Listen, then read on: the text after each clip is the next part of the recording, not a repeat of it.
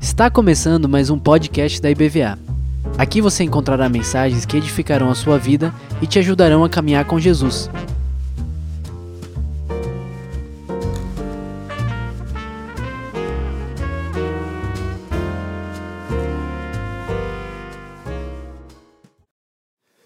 Uma boa noite na paz do Senhor Jesus, amém? É uma alegria estar aqui com vocês, conhecer mais uma parte do corpo de Cristo e poder conhecer a igreja dos nossos missionários que foram lá em julho. E foi tão abençoadora a visita de vocês, vocês não têm ideia. Nossa equipe foi abençoada por cada abraço, por cada palavra por cada oração e muito obrigado por enviar esses irmãos a nos abençoar ali naquele local. Foram dias abençoados, onde nós podemos compartilhar a palavra de Deus, pudemos orar e pudemos ser ministrado por eles. Que da próxima vez possa ir um outro grupo ou o mesmo grupo com muito mais pessoas. Amém? Nós esperamos recebê-los porque o Oriente Médio ele precisa ele precisa de pessoas com disposição de compartilhar essa maravilhosa graça que nós acabamos de cantar. Bom, eu me chamo Rael. Um dia me chamei Israel. Eu tive um problema com o meu nome e eu fui obrigado a mudar de nome caso eu quisesse servir naquele país. Então, eu sirvo na Jordânia há cinco anos, faço parte de uma equipe, sirvo a Deus na organização Kairos e Família Ziz, e nós estamos ali servindo cristãos refugiados, refugiados de guerra, e nesse tempo nós temos vivido vários milagres. E eu queria, eu sei que já foi falado aqui para vocês sobre o irmão Hussein. Todos vocês já ouviram sobre o sírio que sonhou com Jesus. E é o vídeo, querido. É... O irmão que sonhou com Jesus, esse daí, o irmão Hussein. E Jesus se aparece, apareceu para ele em sonho dizendo que não era apenas um profeta então, ele fugiu da Síria, ele chegou a ser sequestrado, ele não morreu, não morreu porque o nome dele é um nome sagrado no Islã. E depois de um tempo, ele chegou até nós, e nós temos discipulados, nós temos caminhado com eles. Você, o pessoal daqui da igreja que esteve conosco, pôde ouvir o testemunho dele. Acho que foi uma, mais ou menos uma hora e meia ali, ele contando com detalhes ah, como foi.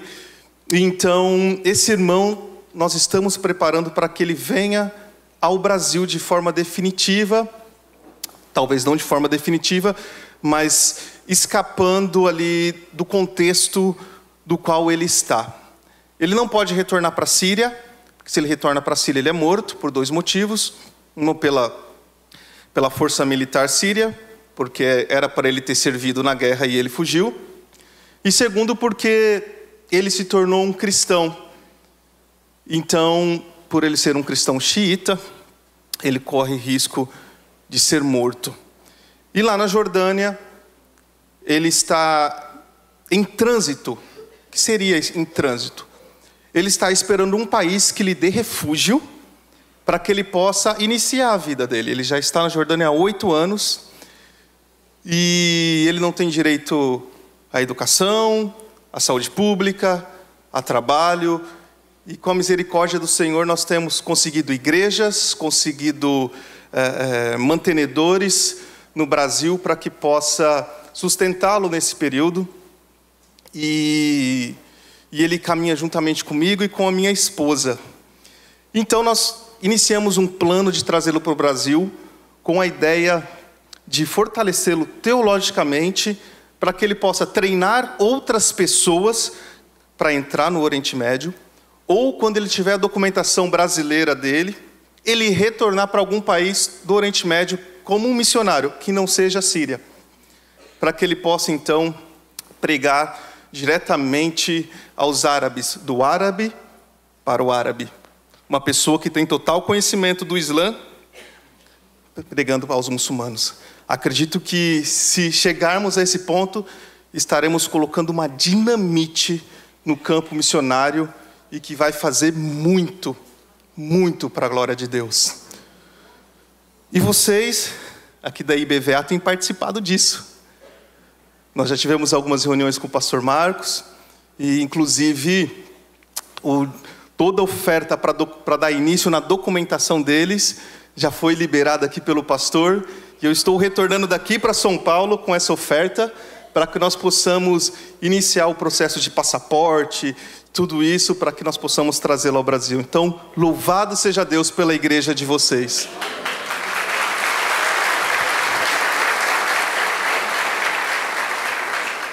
E, e, e o Hussein ele está tendo aula de português com a minha esposa, tanto ele quanto as crianças e, e a, a esposa dele. Então ele gravou um vídeo em português para agradecer a igreja por, pela oração e por todo o cuidado por ele. Você pode colocar o vídeo, por favor, querido? Marhaba. Eu sou Arnor. Eu sou uh, o Hussein. Uh, muito obrigado uh, por ajudar nossa família. Uh, ore uh, por nós. Isso daí. Um árabe falando português. Glória a Deus. Ore por eles. Eles precisam das nossas orações. Nós temos várias histórias de árabes que se converteram, mas não aguentaram a pressão do Estado e voltaram atrás. Mas ele permanece firme já há oito anos ali, e nós não perderemos. Não somente isso, nós juntos, como Igreja de Cristo, o enviaremos como um missionário para alcançar outras pessoas ou para preparar outros missionários para entrar no campo missionário. Amém? Eu. Pode pôr o slide, por favor. Eu queria apresentar para vocês rapidamente minha família. Essa é a que está no meu colo é a Melissa, no colo da minha esposa é a Manuela e a minha esposa é a Amanda. Nós servimos no Oriente Médio, já somos missionários há mais de 15 anos e atuamos ali para como trabalhando no fortalecimento da igreja árabe.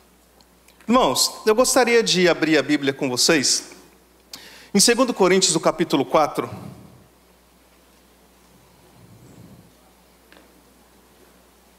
Vamos ler o versículo 8 e o versículo 9. Segundo Coríntios, capítulo 4, versículo 8 e 9.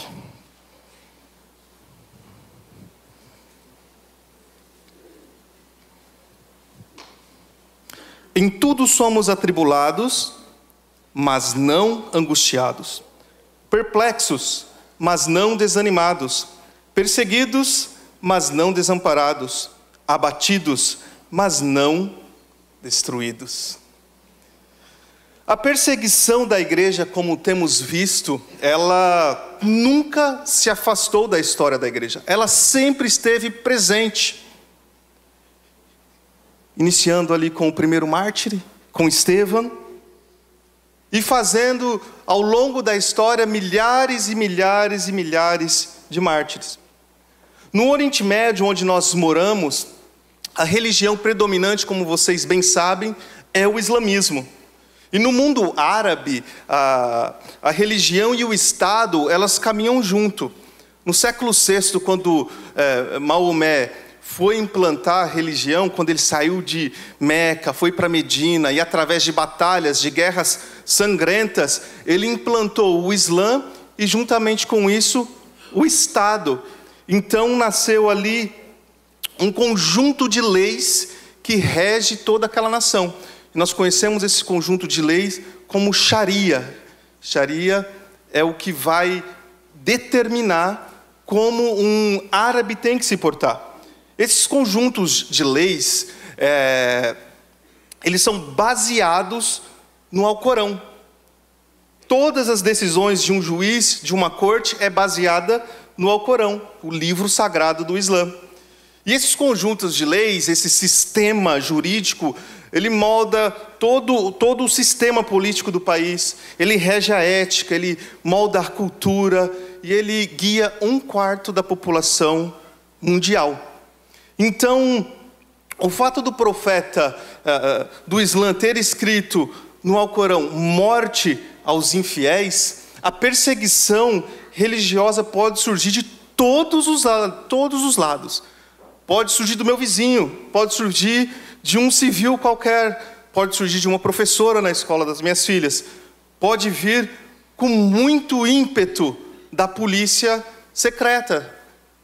Basta nós vermos que eles têm uma polícia que investiga apenas os religiosos no país. Então, é, é, é, eles podem trazer tipos de perseguições e às vezes que nós não estamos esperando. E pode surgir grupos extremistas, como surgiu alguns anos atrás, chamado Estado Islâmico. Surgiu uma onda de perseguição no Iraque, na Síria, em alguns países da África, que fizeram então milhares e milhares de mártires, milhares e milhares de mortos. Toda essa guerra resultou em quase um milhão de mortos. É importante nós lembrarmos que a ONU ela interrompeu a contagem de mortos porque não havia como é, concluir, não tinha como ser conclusiva. Então houve milhares de refugiados e a Jordânia foi o país no mundo que recebeu mais refugiados. Na Jordânia entrou em torno de 3 milhões de refugiados. Na Jordânia é um país de 6 milhões e 500 mil habitantes e chegamos a quase 10 milhões. Então, nesse tempo de intolerância religiosa ou de perseguição, enquanto milhares sofriam, outros fugiam deixando tudo para trás, outros corriam desesperadamente para salvar suas vidas, a igreja na Jordânia a igreja no Líbano, a igreja na Síria, cresceu absurdamente. Cresceu de uma maneira que nós não conseguimos contar, de tão grande que foi o crescimento da igreja. Enquanto vários eram sacrificados, vários desciam as águas, vários eram batizados. E esse aqui foi um batismo que a igreja de vocês participaram. Foram 16 pessoas que desceram as águas. Foi há três meses atrás. E tem um vídeo também, se você puder colocar, por favor.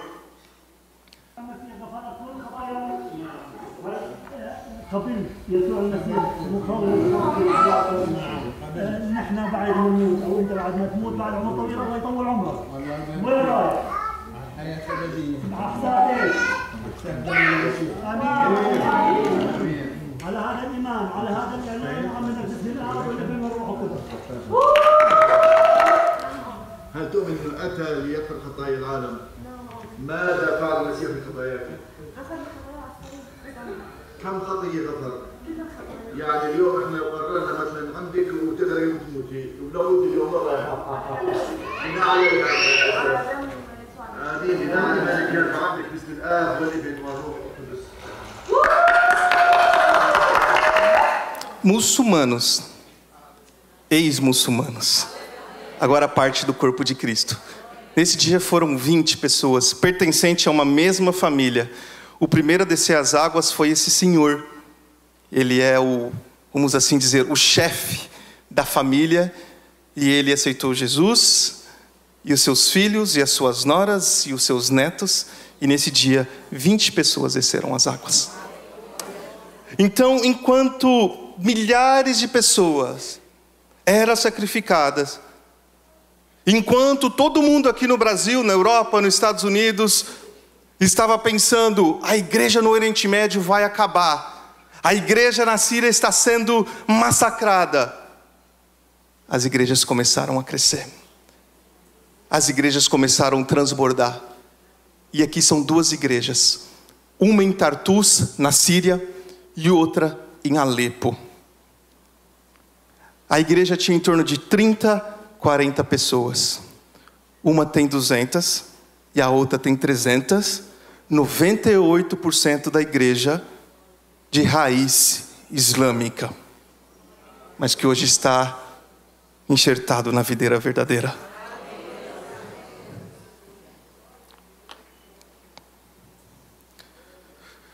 Hoje, essa igreja, nós temos parceria com elas e eu faço algumas incursões na Síria e convidamos vocês a entrar conosco. A última foi há três meses atrás. Entrei com médicos brasileiros e já ouvi que aqui tem muitos médicos e todos vocês estão convidados a entrar conosco na incursão que faremos o ano que vem. Mas eu conheço outros pastores dentro da Síria, em Damasco, em outras cidades, Latáquia, Gibli, que contam a mesma história que sua igreja triplicou de tamanho. E você sabe qual é o pedido dessas pessoas? Envie missionários. Você sabe qual é a dificuldade como pastor? Você ter 20 pessoas na sua igreja e em questão de seis meses ela passar para 300? Você sabe qual é a dificuldade de você discipular e formar Cristo nessas pessoas? Não é apenas pessoas sentadas. Sacrificado seria, seria Ismael. Então, para você tirar tudo isso e colocar a verdadeira escritura, leva muito tempo e precisa de missionários preparados. Agora, imagine você se nós prepararmos o Hussein, que pode falar com toda fluência, com todo conhecimento, ele vai ajudar muito nessa igreja. E quando eu estou com esses irmãos, eu ouço diferentes relatos, diferentes testemunhos, histórias de combatentes, de pessoas que perderam seus familiares e que fugiram para salvar suas vidas. E foi ouvindo o testemunho dessa irmã na Síria, há dois meses atrás, início de agosto, três meses atrás, que o Senhor me deu essa palavra que nós já vamos entrar nela. Essa irmã, chamada Zuka, dela em 2013 foi obrigado a servir na guerra contra o Estado Islâmico. Ele não era um militar, mas ele foi. Então o que, que acontecia? Ele entrava às oito da manhã na guerra, saía às cinco, dormia em casa e no outro dia ele retornava. Era mais ou menos essa uh, o estilo uh, de trabalho dele. Então ele foi o primeiro dia, voltou, foi o segundo dia. No terceiro dia, a esposa dele falou, e essa foi as últimas palavras que ela falou com ele: traga leite para as crianças, uma de um ano e a outra de dois anos. E o leite nunca chegou. E quando nós estávamos na Síria, as autoridades entraram em contato com ela, dizendo: encontramos os restos mortais do seu marido, vem aqui recolher para que você possa enterrá-lo. Essa irmã, ela era muçulmana. E aí nós nos abraçamos junto, nós oramos juntos, e foi ver uma fé inabalável, foi ver um poder consolador do qual talvez nós entendemos, mas nós não vivemos na essência, igual esses irmãos vivem, que o Senhor me deu essa palavra. Perseguidos, porém não desamparados. Essa mulher chorou, oramos junto, e ela foi, buscou, enterrou e voltou para o seu trabalho. Eu tenho uma missão a cumprir. Essas foram as suas palavras. Então, o apóstolo Paulo escreve aqui o seguinte: em tudo somos atribulados, porém não angustiados. O apóstolo Paulo, com toda certeza, ele foi um homem que passou por tribulações, ele passou por angústias, por perseguições ao longo da sua história, do seu ministério. No capítulo 1 de 2 Coríntios, ele fala que ele temeu pela sua própria vida, tamanho foi a perseguição que sobreveio sobre eles. Então o apóstolo Paulo ele entendia muito bem o conceito de perseguição. Ele entendia muito bem essa ideia. Primeiro que ele passou de perseguidor a perseguido. E agora ele escreve essa a igreja de Coríntios: em tudo somos atribulados, porém não angustiados. A palavra usada para descrever atribulados aqui nos dá um sentido, é, se nós formos olhar no original, um sentido diferente. Pode ser prensado como uvas, espremidos, pressionados com firmeza, pode ser contraído. Já a palavra angustiado, usado, é, já a palavra usada para descrever angustiado tem como significado estar em local estreito, encolher, comprimir, ser limitado, ser cerceado em espírito. O que o apóstolo Paulo estava dizendo era: eu posso ser prensado como uvas, eu posso ser espremido, eu posso ser esmagado, eu posso passar pela moenda, eu posso ser triturado, mas eu não permanecerei. Essa é a ideia. Em tudo somos atribulado, atribulados, porém não angustiados. Eu posso passar, mas eu não permanecerei. E isso foi a palavra da irmã Zuca. Ela nos disse que a palavra dela para finalizar: o meu redentor vive, e eu vou encontrá-lo. Ou seja, ela estava passando por tribulação, mas ela tinha certeza que ela não iria permanecer. E ela ainda usou o versículo, o versículo de 2 Coríntios. Eu tenho um vídeo, eu gravei um vídeo com ela para passar para alguns mantenedores. Nós estamos buscando mantenedores para ela. E ela contando a história dela. E no final ela finaliza com um versículo que deu a, a, entender a ideia dela do que é servir a Cristo do que é ser cuidado por Cristo.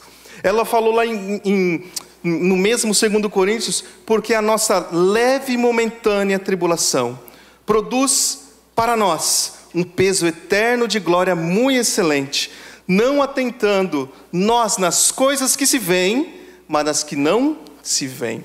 Porque as que se veem são temporais e as que não se veem são eternas. A esperança dessa irmã estava nessa ideia: eu posso passar, mas eu não irei permanecer. E o apóstolo Paulo continua, perplexos, porém não desanimados. Uma vez mais, a palavra usada aqui para descrever perplexos tem o significado de estar sem recursos, estar em dificuldades, ser deixado em necessidades, não saber que caminho tomar, não saber o que decidir ou o que fazer, estar perplexo. Porém, ele diz, mas não desanimados. Que significa estar totalmente perplexo, estar completamente destituído de recursos, estar é, renunciar toda a esperança, estar em completo desespero. Então, se no primeiro sofrimento que o apóstolo Paulo descreve aqui, ele, você passa por uma prensa, porém não permanece nela, agora o apóstolo Paulo está falando de um esvaziamento, uma perda de controle total, onde você não tem controle da sua vida. E foi isso que aconteceu com a igreja na Síria. Imagina vocês, pastores, todos os domingos, ou todas as segundas, ou todas as terças, vocês começarem a fazer cerimônia fúnebre porque um cristão foi martirizado.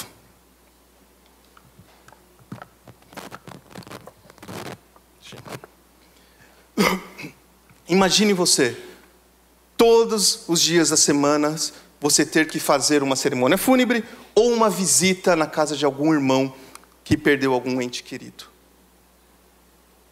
Os pastores começaram a ficar perplexos, as pessoas começaram a fugir, as pessoas começaram então a deixar os seus lares e fugir. Vários pastores começaram então, eu consegui, querido, muito obrigado. Os pastores, vários pastores começaram a fugir, vários pastores começaram a deixar a Síria, vários pastores começaram a ser, serem mortos. Outros pastores ficaram temerosos, mas não desanimaram. E qual foi o resultado? de 30 para 300, de 40 para 200. Perplexos, porém não. Mesmo quando nós perdemos o controle da situação, como aconteceu na Síria, Deus não perde o controle. Mesmo quando os pastores não tinham nenhum controle sobre o que estava acontecendo na igreja, com vidas sendo ceifadas, Deus estava no controle. Perplexos, mas não desanimados. E ele continua: perseguidos, porém não desamparados. Uma vez mais, a palavra empregada aqui seria é, fazer correr, fugir, afugentar, escapar, perseguir de um modo hostil. E o apóstolo Paulo fala, porém não desamparado. Já a palavra desamparado significa abandonar, desertar, ser deixado em grandes dificuldades, ser totalmente abandonado, ser deixado para trás, desistir de sobreviver.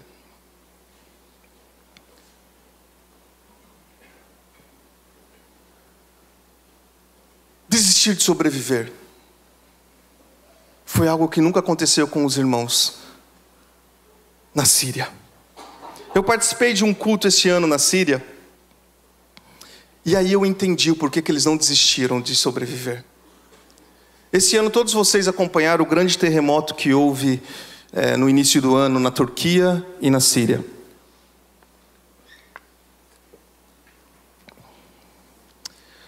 Me lembro como se fosse hoje. Era uma terça-feira de manhã. Estava muito frio e estava nevando na Jordânia. E o mundo inteiro as organizações missionárias estavam olhando para a Turquia, um país de fácil acesso, um país aberto para receber ajuda humanitária, um país que não está em guerra. E eu me lembro que eu amanheci e eu falei: Senhor, ninguém está olhando para a Síria, que meu coração é sírio. E eu, Senhor, levanta a tua igreja, alguém para ir lá na Síria. E passado algumas horas, eu recebi uma ligação do Brasil. Rael, você consegue entrar na Síria? Eu falei, consigo. Nós temos um contato lá dentro e eles faz parte do governo, ele nos coloca. Ele falou, então tá bom. Ana Paula Valadão fez uma publicação e mandou procurar a organização de vocês aí, ca é, caso alguém quisesse ajudar a Síria. Então, eu comecei a organizar tudo. Mandei uma mensagem para o pastor na Síria, que é o meu contato, de Damasco. Montei uma equipe rapidamente, com os meninos que vocês conheceram quando vocês foram. E recebi a resposta do pastor. Montamos um plano de ação e eu recebi a resposta do pastor na Síria. As palavras de Bashar al-Assad foram: ninguém vai entrar na Síria. Pode surgir uma onda de sequestro. Hoje a Síria é o país que mais sequestra no mundo. Pode surgir uma onda de sequestro. Pode entrar novos adeptos ao Estado Islâmico. Então nós não vamos receber ninguém. E eu falei: Ah, Senhor, e agora? Não desisti. No dia seguinte eu fui na embaixada. Cheguei na embaixada, falei com o embaixador, me apresentei na portaria, pediram para entrar e veio o embaixador e veio a cônsul falar comigo e com o obreiro árabe.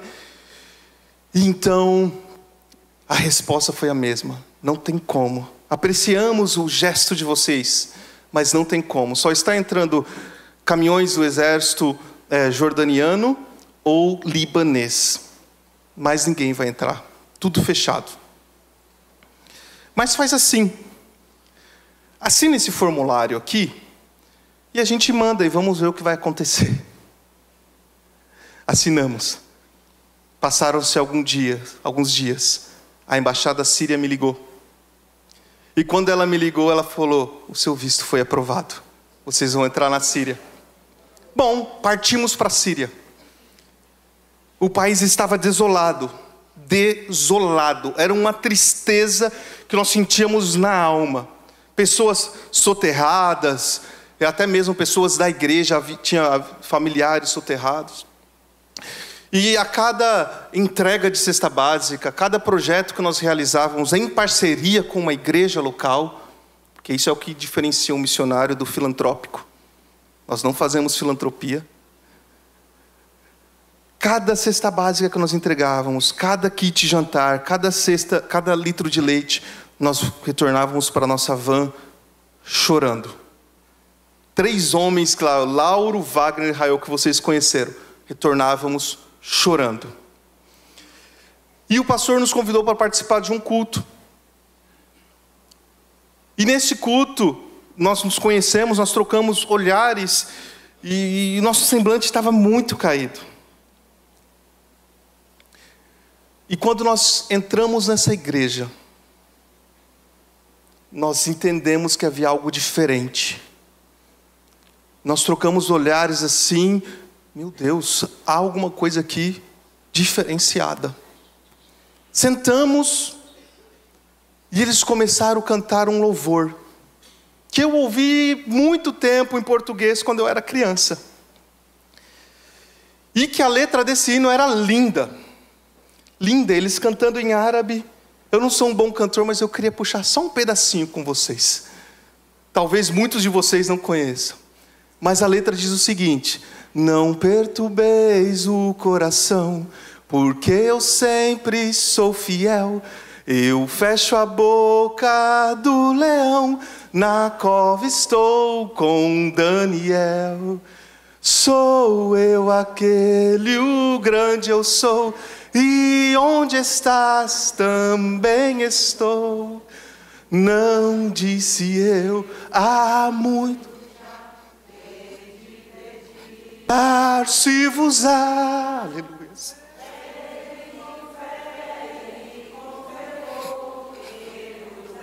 Usarei o consolador, perseguidos, porém não desamparados Naquela igreja havia pessoas que tinham seus familiares soterrados. Havia essa viúva que vocês estão vendo na imagem, mas ela não estava desamparada, porque o consolador cuidava daquelas pessoas.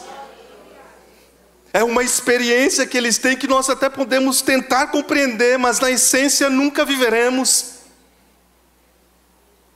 É viver o poder consolador que nos fará entender que nós podemos ser perseguidos, porém não seremos desamparados, nós nunca estaremos sozinhos. E foi por esse motivo que a igreja na Síria, ela cresceu absurdamente. Porque por mais que os pastores estavam perplexos, por mais que os pastores estavam temerosos, eles não estavam sozinhos. E aquele que convence o homem da justiça, do juízo e do pecado, estava lá, trazendo a salvação àquelas pessoas, perseguidos, porém não desamparados. E segue, abatidos, porém não destruídos. A palavra abatido aqui seria lançar para baixo, lançar em terra, prostrar, colocar em lugar inferior. E ele segue: destruídos, porém não destruídos. Destruídos seria abolir, colocar um fim, tornar inútil, matar. Está vendo essa irmã de branco? Junto com o esposo dela e minha esposa. Essa irmã ela é natural de Alepo, na Síria. Tá vendo eu apontando para um negócio azul no chão? Isso é uma bomba que nunca explodiu. O nome dessa bomba seria traduzido para o português fogo do inferno. Eles passavam jogando isso nas casas. E milhares de pessoas morreram por causa dessa bomba. Pois bem, essa irmã, o nome dela é Jenny, e ela se batizou no dia que vocês estavam lá. Uma bomba dessa caiu na casa dela, porém não, não explodiu. E há quatro meses atrás ela desceu as águas do batismo. Abatidos, porém não destruídos.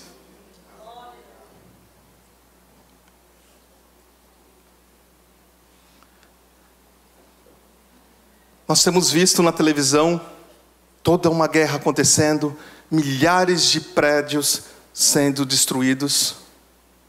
Nós vimos a história da irmã Zuca, porque a guerra contra a igreja do Senhor tirou o esposo, tirou uma estrutura familiar, tirou os sonhos, mas ela não foi destruída. E nós vemos essa irmã que literalmente caiu uma bomba, mas não destruiu. Perseguidos, porém não desamparados. Essa é a igreja no Oriente Médio. Essa é a igreja que vocês fazem parte. Porque a partir do momento que vocês entraram lá, participaram de um culto conosco, nós entendemos que Deus deu aquela igreja para vocês intercederem, para vocês colocarem diante do Senhor. Nós precisamos urgentemente, urgentemente, de formar novos missionários, de enviar novos missionários, de preparar novos líderes, de preparar uma liderança autóctone, de preparar pessoas para que possa ser pregado o evangelho do reino.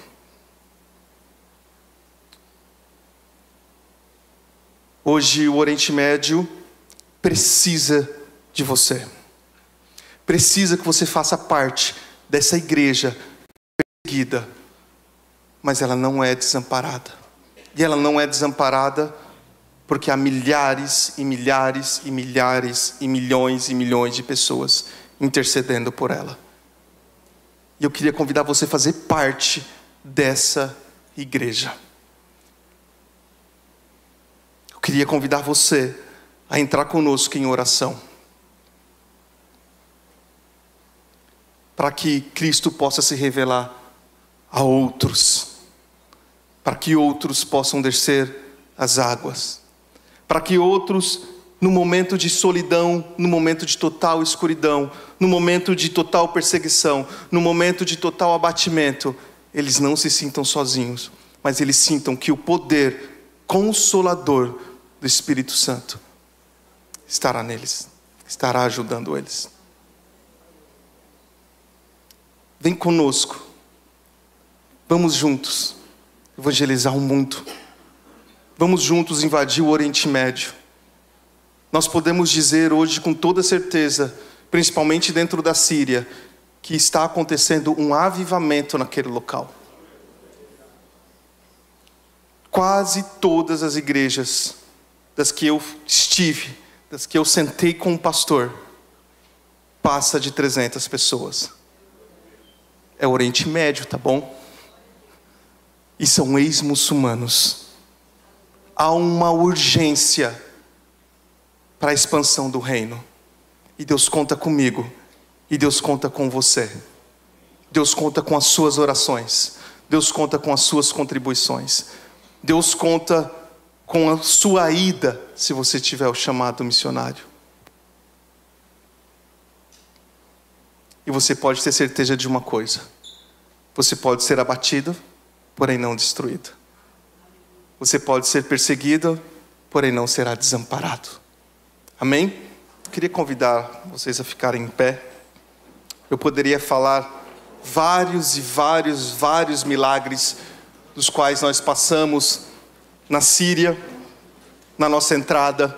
Nós somos uma das únicas equipes de civis a entrar na Síria quando houve o terremoto. Enquanto Várias pessoas, vários caminhões do exército entrava, lá estava três missionários com uma van levando ajuda humanitária. E o nome do Senhor foi levantado naquele local. Nós pudemos fazer cultos ali e glorificar a Deus. E temos certeza que o nosso gesto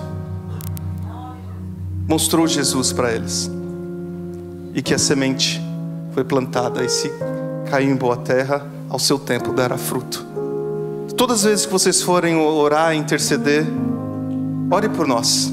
Ore pela equipe da Jordânia. Aqui está meu WhatsApp. Se você quiser receber nossas cartas de orações, mensalmente nós mandamos nossas cartas de orações. E você pode interceder com mais eficácia, com mais direcionamento. Curva sua cabeça, vamos orar. Senhor Deus, nós te agradecemos, Pai, pela oportunidade de estar em tua presença e podermos junto compartilhar, Senhor, o que o Senhor tem feito ali no Oriente Médio. E grandes coisas o Senhor tem feito. Quanta salvação o Senhor tem trago àquele local. Nós pedimos hoje, Pai, que o Senhor venha trazer aos nossos corações, Pai, uma chama missionária diferente, um amor pelas nações que resulta em novos missionários ao campo, que resulta em novos envios, em novos líderes preparados para invadir diferentes países, para que nós possamos juntos levantar a bandeira de Cristo.